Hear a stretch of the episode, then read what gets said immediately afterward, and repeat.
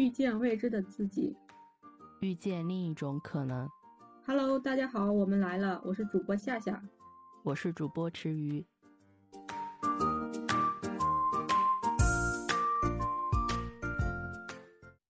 哎呀，我们终于开始录我们这期节目了。嗯，我们现在简单简单介绍一下自己吧。好呀，我是夏夏，然后我是我就是一个标准的社畜吧，其实工作也很久了。然后我平时的话就是喜欢我，其实我的爱好特别多，然后就是但是都是那种三分钟热度那种。然后可能我现在就是从我那么多众多的爱好里面留下来的，也就只剩下看书跟旅游吧。然后摄影的话，其实呃顺带算是旅游的一个小的分支吧，这样可以说。然后看书的话，其实会看的会，我看书也看的比较杂，然后什么心理学呀、经济呀、历史啊，然后文学呀，国外的、国内的，我看那个呃国外的，我们不是后面可能会有专门介绍书的，然后到时候再说吧。我。现在我最喜欢看的，目前最喜欢看的应该就是历史类的。然后其他的爱好的话，就是除了看书的话，就是旅游。其实国内的话，我可能去的东去的地方就比较多。然后，但是我特别想去国外，但是我现在还没有出过国。我差不多就是这么多。池玉，你也介绍一下自己吧。好的，我我应该算是一个非典型社畜，因为。毕业后好像就没有怎么正儿八经工作过，也比较缺少社会的毒打，所以大家后面可能会发现我的发言会有一些，呃，不谙世事的天真。我的爱好是看小说，没有看书那么广泛，我就很喜欢看，呃，一些幻想类的文字，因为觉得这个样子的话，世界观可以完全由作者去确定。我很喜欢那种。呃，创造世界观的感觉。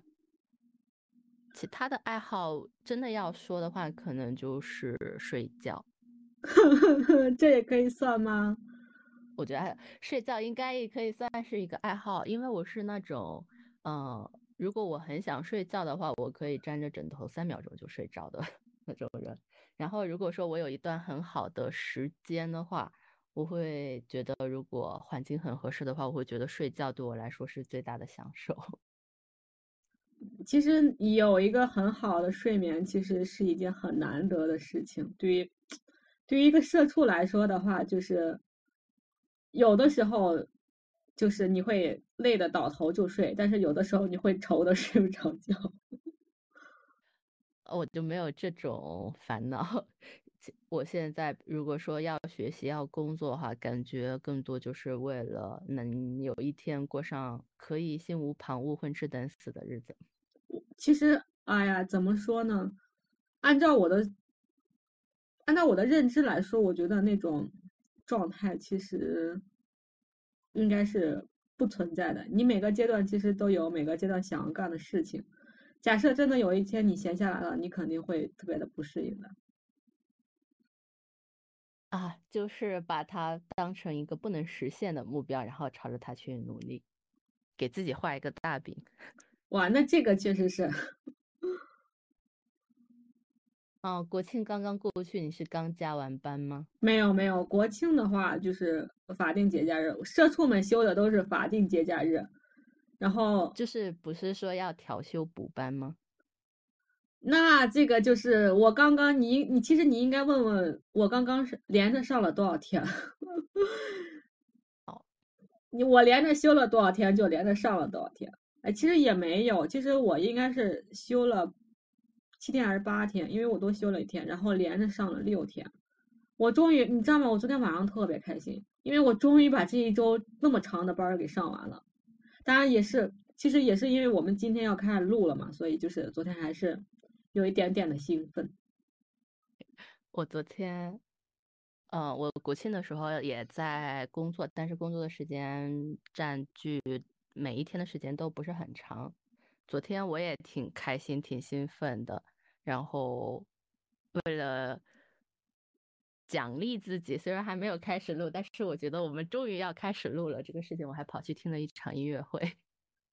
你听的是谁的音乐会？是那种国风的民乐团，然后他们会演奏一些比较知名的影视剧中的插曲，然后可哦。能用琵琶呀、二胡啊、古筝、中阮这一些传统乐器去演奏。我之前听过那种，你听的是传统乐器，我之前听的就是那种，嗯、现代的乐器，现代的交响乐，他们用交响乐来演奏那些电影的插电影的主题曲，然后动漫的那些主题曲，然后就是我第一次听音乐会的时候，就是那种特别的，哇，感觉就是特别的好听，特别的震撼的那种感觉。但是你知道吗？我就是有一种感觉，就是哇，这个好好听啊，这个好熟悉啊，但是我怎么，但是我不知道这个叫啥。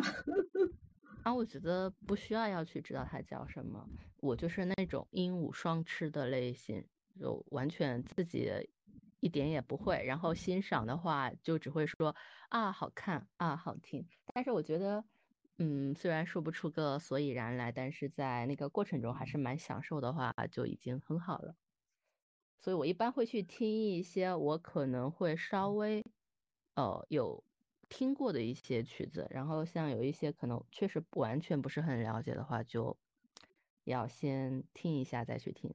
昨天晚上结束之后，他也给我们有发那种后面的一些节目单，然后还在犹豫要不要去听交响乐的，因为要去，我建议，强烈建议你要去听交响乐，因为就是我之前听过，就是我觉得就是交响乐你在听现场的时候特别震撼，就是真的是一种享受，耳朵的一种享受。主要是他给我他发的那个上面不是会有节目的那个呃曲子吗，然后我发现每一首我都不知道是什么。就是他即使是那种嗯，就是那种比较经典的古典曲目，那种特嗯别的震撼，特别的，就是你的整个，就是他会把你的，就是你那种音乐敲击在你的，嗯，就是不不单单是耳膜里，不单单是耳中，然后直接就是你的胸膛啊之类的，就会跟着音乐一起在震动那种感觉。就有那种现场的震撼是刻录的那种，比如说直接用手机播放，没有办法还原的，是吗？就是你不管是你用过多么高端的耳机，都跟现场的感受就是都完全感受就是感受不出来那种现场的那种感受。好的，既然你这么说了，我就决定斥巨资去体验一下。好像还是奥奥地利的一个蛮知名的一个家族过来演出。哦，我之前听的，因为我之前在北京待过一段时间嘛，我之前就是都是去的那种，呃，国家大剧院啊那种。第一次去的时候还蛮，就是蛮新奇的。反正就是能进国家大剧院的都是水平比较高的那种团队，就是听的就是特别的，哎呀，特别的享受。好的，那我要去了，继续，这就是我们打工的意义啊。然后我也听过小剧场，小剧场其实我也听过，就是小剧场也有小小剧场跟大小剧场跟大剧院的，就是它有不同的感受，真的，就是小剧场里面，就是那个氛围会更轻松一点。昨天我去的应该就是一个小剧场，昨天到场还比较早，就是呃在商场里吃了一下晚饭之后，就说去找一下那个剧院在哪，没有想到那个剧院就在商场里面。其实好像很多城市都会有这种小剧院、小剧场。我我之前去过那个商场很多次，我都没有发现那个商场里面竟然还有一个剧场。确实，因为一般商场电影院会比较多。然后去的话，因为他演奏的确实都是一些耳熟能详的那种，呃，电视剧插曲，所以就听起来熟悉感还蛮高的。我之前听的那些都是，比如说《天空之城》啊这种的，就是宫崎骏的，然后还有就是美国的那些经典的那些电影的片尾曲那嗯种，主题曲那种。说到电影这个事情，就是在写后面的那个我们第二期的里面的时候，我今天发突然间发现我的童年是没有电影的。其实我的童童年其实电影几乎也是没有的。我看电影看的多还是在大学里面，其实把那些就是那些经典电影全部补了一遍，真的。因为我们大学的时候就是不知道为什么，就是大家特别流行，就是呃看那些电影，然后把那些电影录下来，就是不是把那电电影下载下来，因为那个时候就是好像就是这种视频的呃 A P P 好像还没有还好像还没有出来那个样子，就是还是不还是 P C 版的那种，然后大家就会把那些电影然后就是下载下来，然后就是从你的 U 盘拷到我的 U 盘，然后渐渐的大家的 U 盘都拷了一遍，然后每个人都看了一遍。然后大家，我就是跟着他们把那些全部都几乎都看了一遍，也不能说几乎吧，我感觉肯定就是大部分都看过了。啊，这个是出现了一个时代上的差距哈。对，反我大学时候看电影就是这么看的。啊，我们都没有，我们都是说去呃人人啊或者什么上面，还是反正就是一些视频网站上面，是不是人人也不是很确定了，上面去看。基本上就像是那种传染病一样啊！如果说谁，然后这段时间看了什么电视剧或者是电影的话，那么很快就会风靡整个寝室，再风靡整个班级，甚至在风靡到整个系，就大家都会去看去讨论。差不多，差不多都是那个样子。然后反而就是去电影院很少很少。去电影院一般看的很多都是那种爆米花电影。我去电影院的话，嗯。不太确定，想不起来了，我都想不起来那个时候去电影院会看什么。然后现在去电影院就会比较，就是说会选择那种大片，就是那种 IMAX 那种，对，大制作的，对，就是要有视觉震撼才要去电影院看，不然的话真的，呃，也没有什么去的必要了。都，咱俩好像话题跑的有点远了，刚才在说国庆，现在就不知道说到哪儿去了。啊对呀，你国庆的时候都去哪里玩了？国庆的话，其实也没有玩太久，因为本来不是打算跟你说我要去南京嘛，结果就是说，因为我们家里人的他们的时间调不开，最终的话集中的话只有三天时间，然后就我们家人就是一块儿去了一趟山西。山西跟陕西是挨着的，啊，山西就是一个长条形的。山西、陕西、河南就是三角形嘛？对对对，三块。哦，那你都去山西哪一些地方玩了呀？有没有特别好玩的、值得去的地方？嗯，我们先去的是平遥，然后平遥，因为我今年还去了一趟那个呃丽江嘛。平遥古城跟丽江古城就是都是商业化比较严，嗯，商业化比较成熟的古城吧。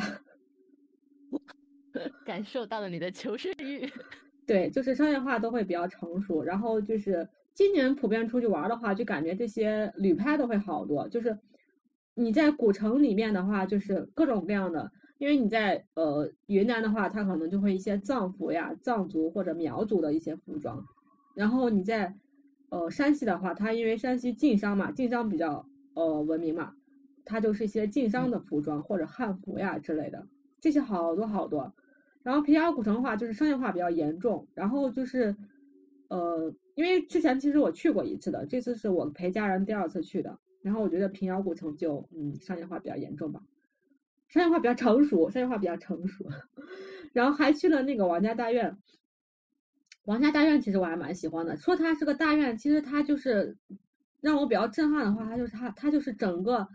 整个一个王氏家族，然后连成了一座城，就是一个王家大城。王家大城，就是因为它很多就是砖雕呀、石雕呀、木雕呀这些会比较多一点，所以就是说，呃，就是一个北方的一个，我感觉一算是北方的一个，因为它就是王家大院，它已经号称小紫禁城嘛，所以就是房间会，它是那种方方的、长方形的。对对对，是的。哦，我就刚刚脑海里面突然想到那个电影《大鱼》里面那种圆形的那种建筑，我以为会是这个样子。没有，那个你说的圆形的那种，那种是呃福建那边的客家的那种建筑。哦，其实我也特别想去，以后以后我们有机会可以去那儿采风，如果有赞助的话。好呀，没有赞助我要去。对的，没有赞助也要去。然后还有就是去了壶口瀑布。壶口瀑布其实我你知道吗？就是我整个在国内旅行的起点就是壶口瀑布，因为我很早很早之前就是跟着朋友一块去过壶口瀑布。只不过我之前去的是陕西这边的，今天我呃这次我是去的山西这边的。壶口瀑布它是呃国内的第二大瀑布，第一大是黄果树吗？当然，哦，黄果树瀑布第一大是黄果树，黄果树瀑布我也没有去过，然后我也特别想去，但是你知道吗？就是贵州那边的景点离得会更远，然后山西这边的话，就是景点跟景点之间离得都比较远，但是贵州会更远，贵州我还没有去过。我之前还有打算说去看一下黄果树瀑布，我不知道去哪里。后来我突然间想到了一个绝妙的点子，我打算呃今年有空回家的时候去把小学的那个语文课本找出来，然后按照年纪来，然后一本一本去看上面会写到介绍的那一些比较经典、比较美的地方，然后打算把它们都去一遍。哇塞，这个是一个很浪漫的一个。计划，就是因为不知道要去哪里嘛。然后记得好像小学我有印象的比较靠前的，好像就有讲到黄果树瀑布，然后说桂林山水甲天下嘛。桂林，桂林我也去过。桂林我是前几年去的。桂林让我印象最深刻的就是那个，哎呀，我们其实后面有一期专门讲旅游的。好的，到时候你再。到时候你就好好讲一下你是怎么走遍祖国的大地。其实你知道吧，就是很小的时候，就是我的一个梦想就是环球旅行。说到环球旅行，就觉得确实很像小的时候会很向往和憧憬的事情。所以就是因为我因为我特别想向往这些地方，所以我一毕业的话，就是先把国内先玩个遍，先把国内去个遍。那你假期都，你假期有在加班吗？我假期有在家工作，然后就是在家里休息，没有工作的时间就是休息，好像都想不起来假期在家里干了什么。但是整个来说还比较开心，因为假期的时候教练的话他要回家，所以我就可以光明正大的不用去练习了。就难得的比较整个的时间去放松，假期，哦，对我假期干了一件事情，我去买了一辆自行车，哇哦，然后准备去骑行，因为成都这边它有那个环城的绿道嘛，一共是一百公里，我打算日常多练习一段时间之后，抽一个风和日丽的时间，然后去骑一个整圈。哇塞，你一个人吗？对，因为我的时间跟大家的时间一般就凑不到一起，就大家比较忙的时候我很闲，大家比较闲的时候我又很忙，所以也计划就是在接下来的时间多培养一下自己独立出门的一个习惯吧，就是。之前也当然独立出门是没有任何问题，但是不能带着一种好像说是一个人出去玩会很放松、很开心的那种想法。可是我觉得从接下来的时间去看，未来起码三五年之内，我这种跟大家时间错开的可能性还是非常大，所以有必要让自己早一点开始享受一个人的时光。其实我这么多年都是大部分时间都是在享受一个人去旅行、一个人去看书。一个人逛博物馆，一个人去看演唱会，演唱会其实也看，然后一个人去听音乐会。虽然就是有很多时候是跟朋友一块儿的，但是大部分时间还是一个还是自己一个人。然后就是已经怎么说呢？就是一个人去有一个人去的好处，然后你跟朋友去的话有跟朋友去的好处。然后你刚才说你要骑行的话，其实。我朋友圈其实也有人在开始骑行，他们都是我不知道你是不是为了健身或者运动啊？朋友圈有人是为了那种，嗯，想运动才去骑行的。我就是之前想，我觉得说，因为骑车的速度会比步行要快很多嘛，这样的话，相同的时间就可以去更远的地方。我其实对我目前所居住的这个。地区的话，我大概只在自己步行一个小时的范围内是比较了解的，但其实也很有限嘛。所以我就想要更了解一下，因为感觉我自己来说对这个城市没有很强的一种归属感。其实我并不熟悉这个城市的很真实的样子，我只是在这个地方居住，但是好像没有在这个地方生活，然后我就想用骑行的这种方式让自己去多看一下这个城市到底是什么样子，可以去更多之前来说可能平时走路并不会去到的一些地方看一看。锻炼的话算是一个顺带的吧，因为我本身自己日常的锻炼其实也比较充足，比较够了。就主要是想出去看。哎，其实我有一个问题想问一下，嗯，那你为什么不会选择共享单车呢？哦，因为我们其实我之前是很希望去骑共享单车的，但是我觉得如果说我骑共享单车的话，首先它给我的一个感受就是，当我需要它的时候，我才会去骑它。就比如说我出门，我已经有了很明确要去的地方。我才会想着说啊，我要骑一下共享单车，帮助我缩减这个时间。但是我并不会为了说我想要骑共享单车而出门。但是如果说我有一辆自行车的话，我就会想啊，我要骑这个自行车出去，我得带着我的车出去见一见啊，不能让它一直待在家里。那我的下一个问题就是，嗯嗯，如果它万一它落灰了怎么办？它不会落灰呀？为什么会落灰？就是我其实个，你是说放到家里不骑行，然后会忘记这个事情，是吗？对，呃，应该不会，因为我自己来说本身是特别喜欢骑自行车的。我我去买这辆自行车也是因为我突然间发现，嗯，我很喜欢这个东西，但是我已经有很多年没有触碰了。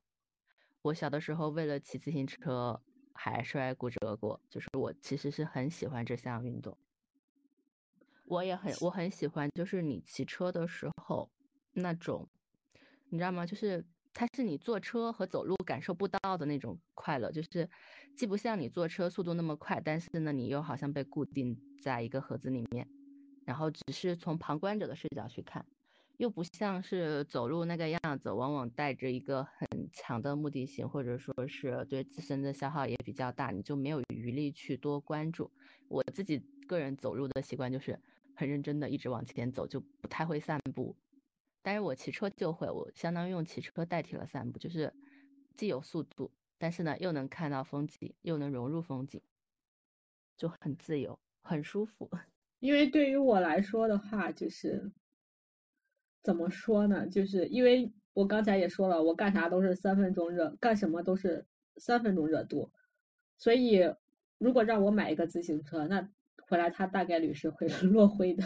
我为他花了钱，我会我在买这个车的时候，我就会算我要骑多久，然后我觉得这个车它才 实现了它的金钱上的回本。对，这个也是我比较就是特别佩服你的一点，就是你花了钱，然后你肯定会把，我要把这份钱 要给他赚回来，因为可能是习惯吧，因为我觉得。金钱对我来说，它相当于某种程度上我的生命，因为我在用我的时间去挣钱，然后如果我把这份钱花了，我又不让它发挥价值的话，我不就是自己缩短了我的生命吗？所以我就要让它发挥出它的价值。你这种想法很棒，就是因为你想，我就想，如果说我什么都不需要的话，那我现在就不必工作了，对吧？我工作就是为了换到钱，然后换了钱去满足自己的一些欲望。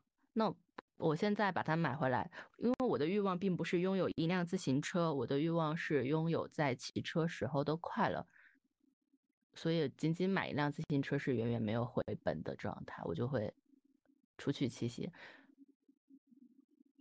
就是你这种，就是我付出的金钱和付出的，呃。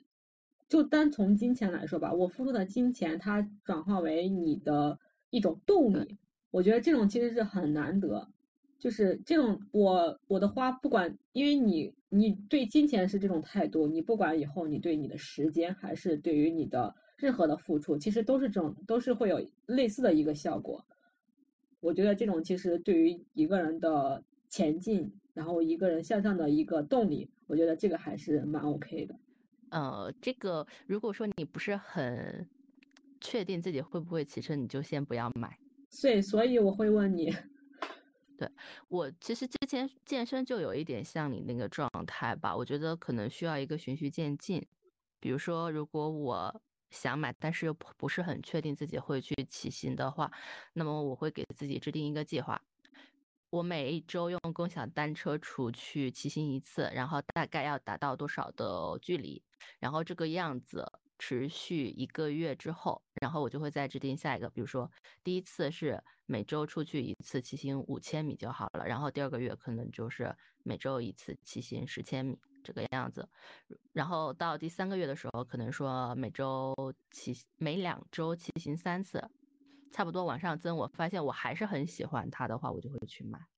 那我的下一个问题就是，你这样给自己制定每周骑行多少，那会不会成为你的负担？如果它成为我的负担的话，那么我就会放弃掉买车的这个想法。如果说你真的很喜欢，它就不会是你的负担，你会很期待。那你在买自行车之前都会有这样的一个计划跟实践吗？没有，我买这我买这个车的时候是非常快的。其实当时是就很突然，就是我在国国庆的第二天吧，然后第一天还是第二天。哦，好像还不是国庆，是国庆的前一天。对，当时是因为我这我九月份的一个开支还有的一些结余，然后我就说要不就出去吃顿好的。结果出去了之后又不是很想吃东西，就到处的逛，正好去逛到了一家那个自行车专卖店。这个自行车专卖店是我很早之前就有收藏过的，所以。过去的时候正好就去试骑了一下，觉得特别好，骑上去的那个感觉就好像回到了童年，然后就光速把它买了下来。买了下来，因为我我一瞬间就像是找到了就是最开始学会骑自行车那种快乐，然后因为我。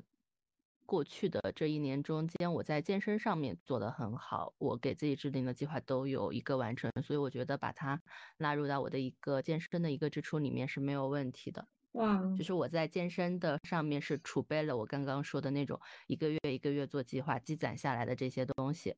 那我觉得其实你以后可以给大家分享一下你是怎么做计划的，然后你又是怎么完成你的计划的。然后啊，可以啊，我觉得你这方面做的非常棒，因为你我听说你健身的话，每个月健身六天，这个已经是让我觉得每个星期啊每个星期每个月每个星我说错了，每个星期健身六天，我就觉得你是一个非常有计划，然后又能把计划落实的人。我觉得这一点，我觉得真的是特别棒，特别值得我去学习。我觉得你以后可以给我们大家分享一下。好的。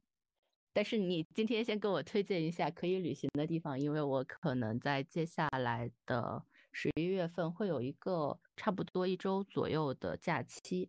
嗯，旅行的话，其实这个季节的话，其实秋季嘛，也不能说，嗯，应该秋季快接近尾声了，其实马上进入冬季了。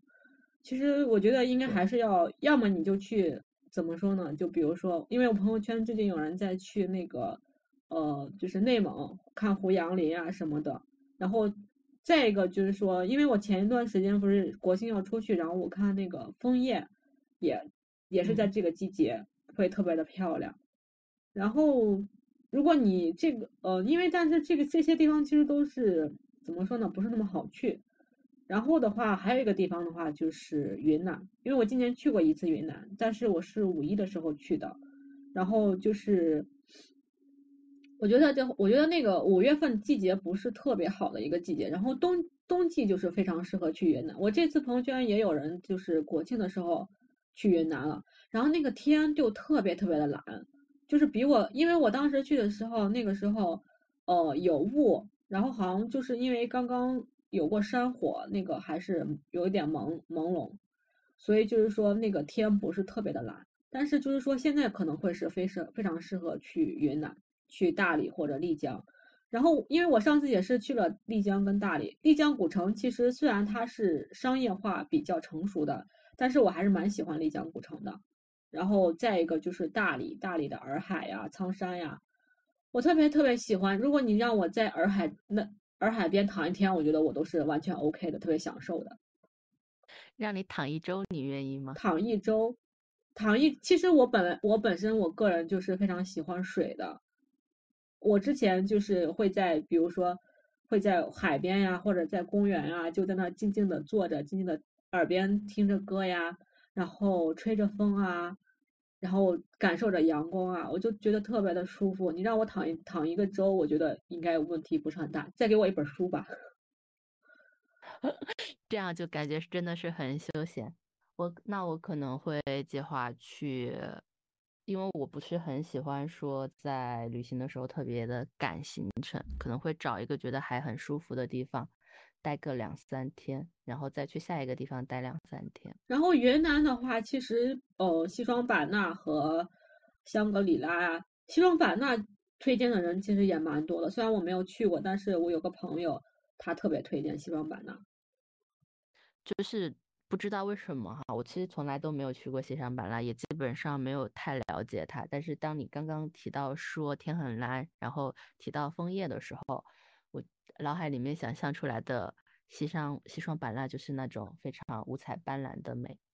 我没有去过，所以你我觉得你可以去一下，到时候我去看一眼。如果说行程能排上的话，可能会先考虑去大理。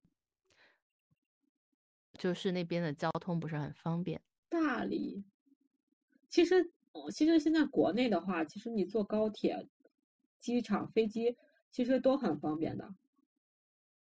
嗯，就是成都到大理飞过去吧，又太近了；坐高铁去又太远了，你懂吗？嗯，是是是有一点的。那你可以从，嗯，先去远的地方，啊，然后再往回走。对，嗯，这个是一个很不错的思路。我大概在啊，今年刚好是二三年，十五年前，就是二零零八年对吧？的时候，那个时候就特别想去丽江。那个时候我记得是一堂语文课上，然后老师给我们讲，就是丽江的风土人情，讲得很美。好像老师那个时候刚刚应该是从丽江旅游回来。那个时候的丽江可能商业化还不像现在这样严重，对，这样成熟。十年前的丽江跟现在的丽江肯定不是同一个丽江。十五年前了都啊，对，十五年了。对，但是你知道吗？就是，嗯，我去壶口瀑布的话，应该是也应该有十年了。但是十年前的壶口瀑布跟十年壶口十年后的壶口瀑布。差的不多，我觉得像瀑布这种，呃，地貌型景观的话，应该要以数千年计才会有很大的变化吧？对对对对，是的，是的。那你去山西一共去了几天啊？山西就去了三天。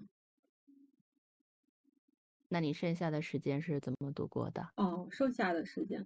剩下的时间，我假期基本上都在看飘了，因为你之前说，呃，你最喜欢的书就是飘嘛。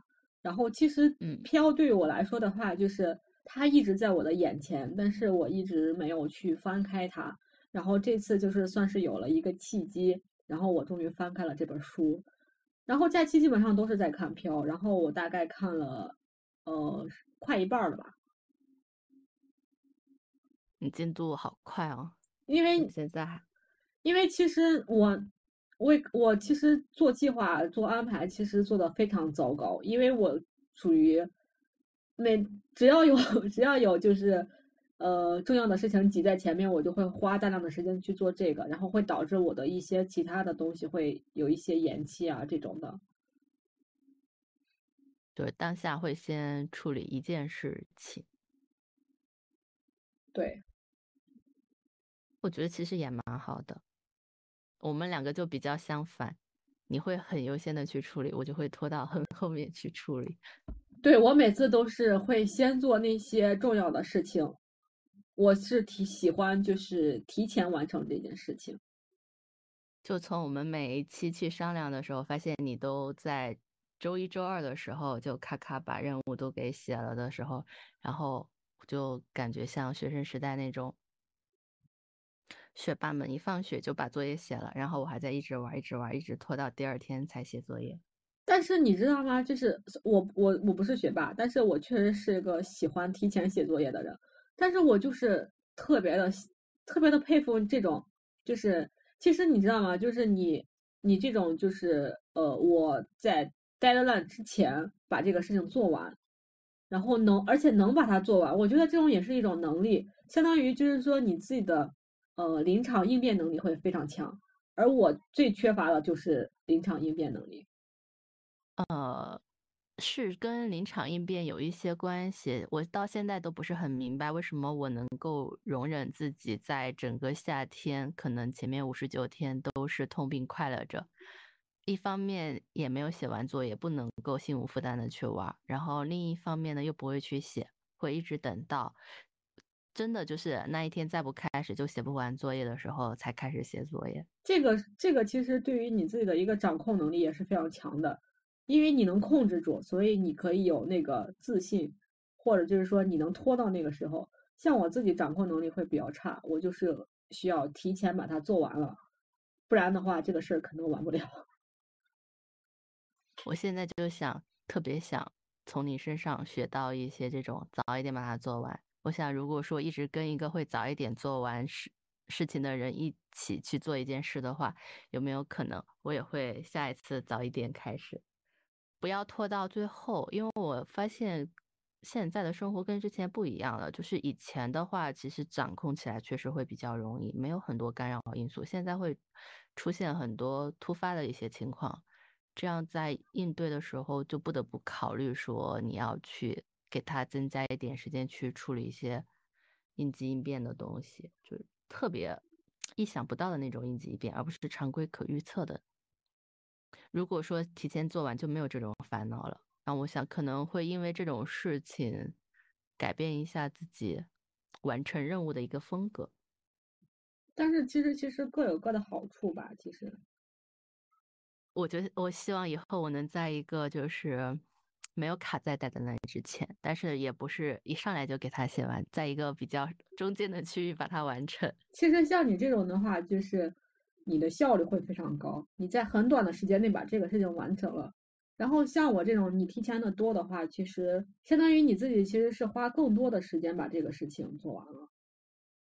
嗯，这个倒确实是没有考虑的事情。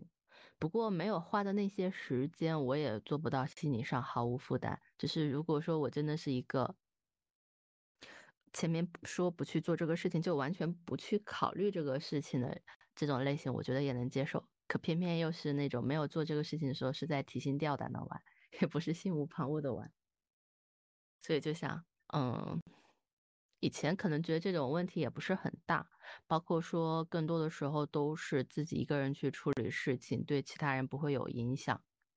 但是现在的话，你可能要算得上我第一个同事。哇塞！真的，我之前短暂的工作过，但我那个时候工作我只有老板没有同事，就也还是自己一个人做事，所以就也不会说去考虑我自己如果拖到 deadline 才开始给他弄完的话，会不会影响其他人的工作效率？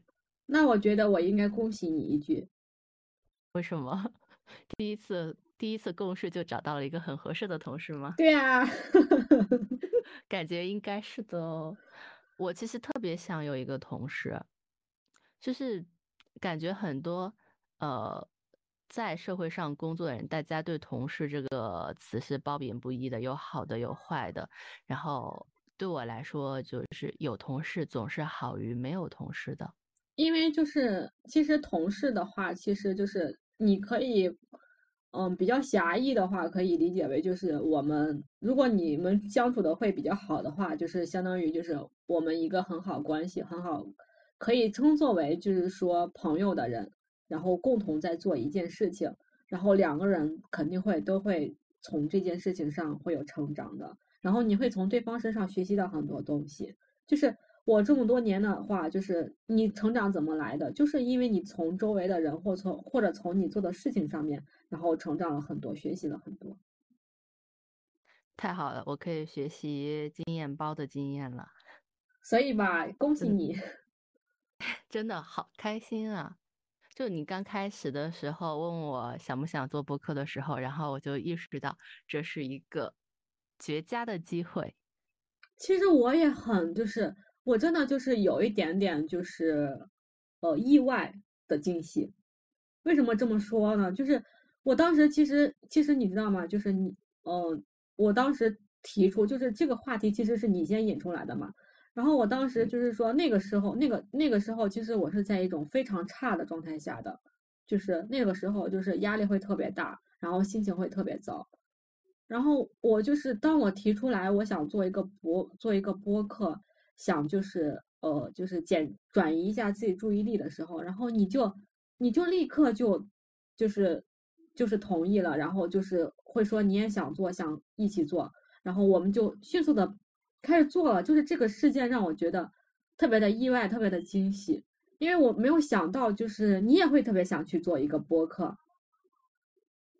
然后我其实就是呃，跟就是我其实做播客这件事情的话，就是目前其实知道的人还是不是很多，但是就是只有你一个人，就是会对这件事情表现出特别的热情，让我觉得就是说哇，这个事情让我觉得嗯，就是很开心。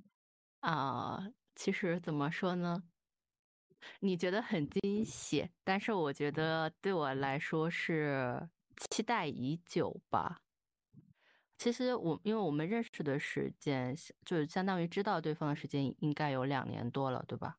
差不多。对，最开始的时候，因为其他的事情认识的时候，从我从很早的时候就很想跟你一起去做一个什么东西，你知道吗？我也特别想，但是就是没有这么个当时的对当时的那个是当时的那个项目不是很适合嘛，还有一些条件还不成熟的地方。哦，因为其实，在最开始的时候，我就是从你做事的那个风格上，我当时加入那个项目也是觉得很希望能有人一起共事，知道吗？就一起去做一个项目，因为我觉得生活中还是需要一些团队协作吧。然后当时从你做的一些事情上面，然后我发现你的能力和我的能力上面是比较互补的。然后觉很早的时候其实就有想说跟你一起共事的话，应该会是比较开心的事情。但是没有一个很合适的载体，而且我其实是一个比较冲动型、比较主动型的人。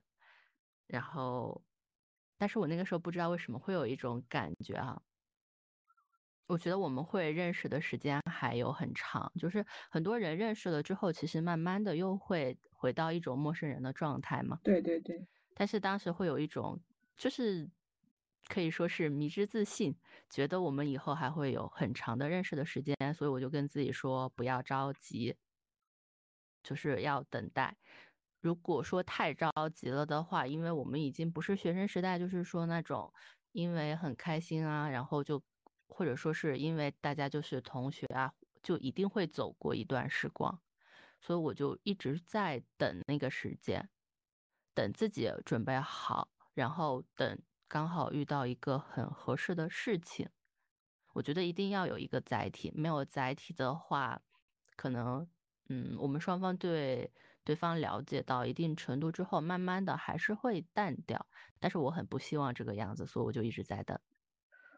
但是我没有，我确实没有想到这个契机会是播客，因为我自己听播就是比较高频率的听播客，也就是我健身后的事情。就我们刚认识的时候，那个时候还没有太开始系统化的健身，然后健身的时候做有氧的时候听播客是很放松的事情，就是这个样子才开始比较高频率的去听，然后又因为我们之前接触到的项目，让我对你的。工作上的一个能力，就是你的工作方向有了一点点的了解，以及可能说更多的是一种感知吧，就是觉得你会对什么东西感兴趣。所以当时看到那个博客他们的招募的那个情况之后，我就想跟你推荐的是，其实我最开始的想法是因为他们做的那个事情，我觉得你可能也会很喜欢。但是不管怎么样，我觉得等了很久，这绝对是一个可以聊下去的话题。无论是从那个发给你的那个职位本身，还是说它是作为一个播客的存在，或者说是我们聊一下他们做这个事情，反正我觉得无论哪个角度都可以展开聊。就不会显得很突兀，而且也确实有的聊。对，我觉得好像就是，其实你刚才说的那个播客，其实呃，我已经完全就是记不清你当时为什么要转给我这个播客了。我觉得这个是一个，就是他好像就是说，呃，一个非常好的一个契机，就是好像就是就像是一个正确的时间点出现了一个正确的事情。对，而且我。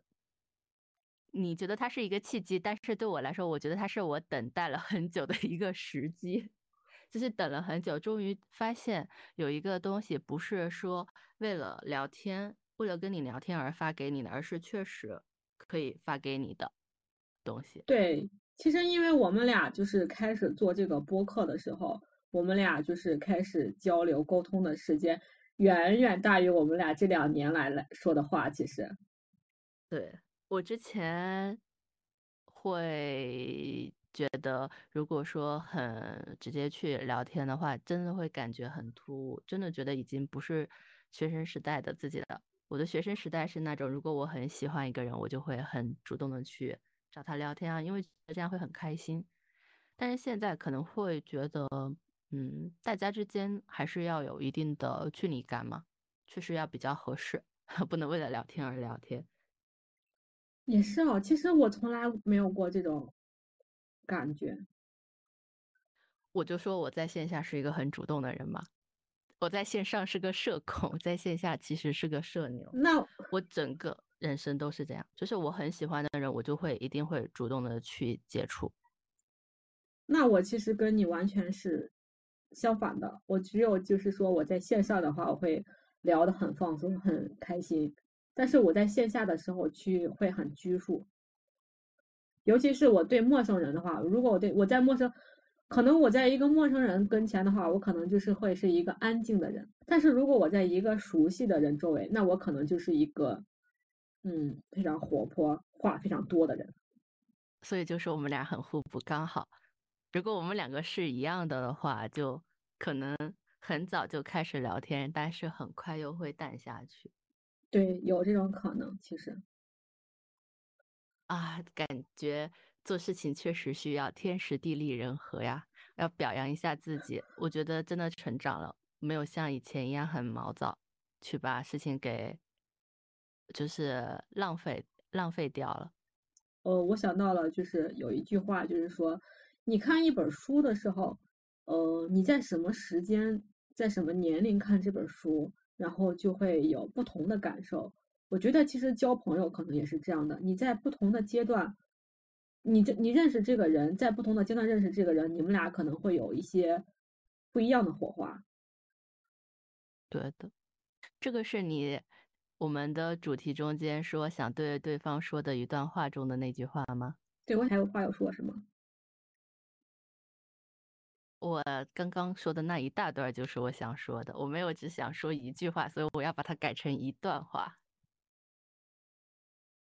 好吧，那我把我想，嗯，告诉你的话，我给你念出来吧，因为这个是我之前在呃一篇文章中看到的。其实我刚才应该也表达的差不多了，嗯，我把它念一下吧。如果我长期工作，就应该会得到某种成果，实际上。你的成果是不可预测的，你工作多么努力并不重要，重要的是你在做什么，与谁在一起工作，以及在哪里工作。这个就是我之前看到的一段话，我就觉得这个非常适合，哦，就是来形容我们做这个和你在一起做这个播客。好开心啊，听到这个，我觉得我真的是一个超级幸运的人。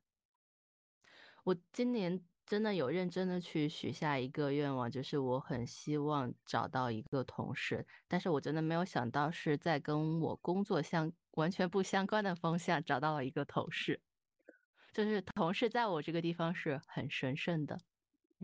那因为其实你自己没有，就是我把。对我把它放到一个很神圣的位置，可能就是很多的时候，我觉得就只是一个工作关系。我的同事是指一起去做相同的事业的人。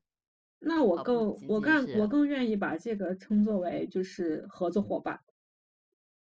啊，对，用这个合作伙伴也很好，就是不仅仅是说大家在一个相同的物理空间，然后相同的时间一起去来到一个地方，而是在有选择了之后，然后你觉得这个人很适合和你一起去做一件事情，这样的人，就真的没有想到，我觉得能够遇到这样的人。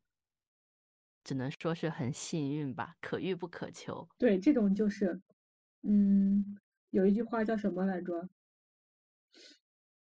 嗯，就是万两黄金容易得，知己一个也难求，差不多就是这种感觉。所以我们现在其实认识的时间还像很短哈，其实还是算很短的了。其实这种其实是一种比较好的状态，我们可能会在未来，会在这个。节目当中会认识，就是也会有更多的了解，更多的互相认识。我觉得这个过程会是一个，嗯，特别的，嗯，有意思的旅行。对，有意思。我觉得做播客也像是一场旅行了。对，像是一场旅行，更像是一个探索一个未知的世界，对吧？就像我们的那个 slogan 一样，遇见未知的自己，遇见另一种可。我觉得生活就是要很多遇见另一种可能，嗯，生活就是要有很多的可能性，不然的话就太没意思了。